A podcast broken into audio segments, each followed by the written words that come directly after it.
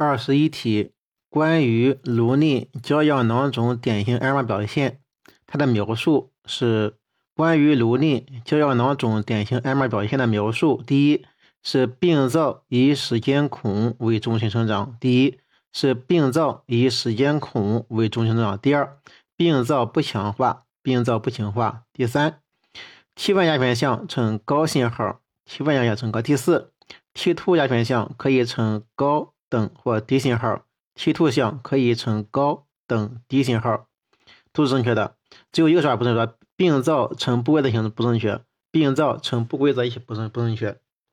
胶样囊肿呢是先天性的颅内肿块，先天性，衍生于胚胎前肠，衍生于胚胎前肠，外附纤维包膜，内层是单层柱状上皮，可以分泌粘蛋白。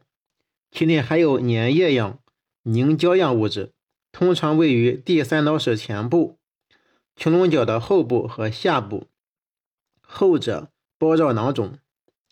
因为位置特殊，可以向脑积液从室间孔流出，引起梗阻性脑积水。胶样囊肿在 CT 上表现为第三脑室前部卵圆形或者圆形的肿块，大小呢是一到三厘米。可以是高密度、等密度，也可以是低密度，这取决于水花状态和蛋白质的含量。但是，多达三分之二的胶样囊肿呈现轻到中度高密度。MRT 万向上，胶样囊肿可能呈等信号或者低信号；MRT 万向，胶样囊肿可能呈等信号或者低信号，但三分之二的呈高信号。T 图向上可以呈低信号或者高信号。增强扫描，囊壁可见轻度片状强化，其内容物未见明显强化。当它们发生囊肿卒中时，部分囊部分囊肿，呃囊肿呢部分可以呈现 CT 高密度，T1 呈高信号，可以伴随临床症状的急剧恶化。胶样囊肿在 CTM 上的双重表现，也是由于蛋白含量不同导致的。除了位于典型的第三脑室前部以外，胶样囊肿也可以见于脑的其他部位。各种报告显它们可以位于第三脑室后部、第四脑室、中央盆腔、蝶鞍及侧脑室内。它是一个良性实体，不表现为肿瘤样的过程。然而，当它处于要害位置时，可以引起突发性脑积水和脑疝，导致不良的临床后果。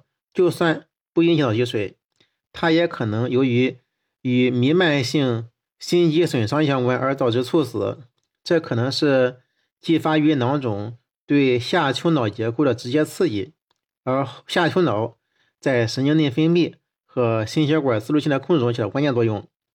首选治疗方式是经胼胝体及室间孔切除。较新的神经内镜技术可以降低患者的患病率和降低并发症。胶样囊肿较常见于成年人，好发年龄是三十到四十岁，高达百分之五十的胶囊肿患者呢没有症状，多因为其他的适应症做头部影像检查时偶然发现。其他患者中，头痛是最常见的临床表现，也可表现为恶心、呕吐、视物障碍、共济失调和晕厥。罕见病例可因为急性的室间隔梗阻引起脑积水，使临床症状急剧恶化，引起小脑幕切迹疝并死亡。甚至还有报道不伴脑积水的猝死，可能是由于直接的下丘脑刺激所致。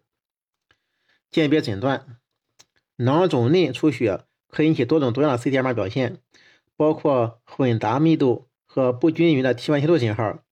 除了第三脑室前部，也应当考虑到非典型部位发生的结样囊肿，如第三脑室的后部、中央盆腔、蝶鞍、第四脑室。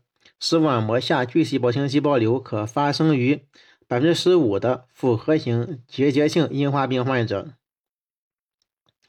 更尤其更多因为小儿儿童儿童和青少年，他们生长缓慢，常发生于室间孔附近，影像表现为不均匀的 T1 高 T2 信号，增强扫描呈斑片状多样性强化，但是它更多的位于侧脑室内，中枢神经细胞瘤也表现为无强化的不均匀等高 T1 信号。等高效样肿块，但它们更常见与透明革相关，常位于第四脑室而不是第三脑室。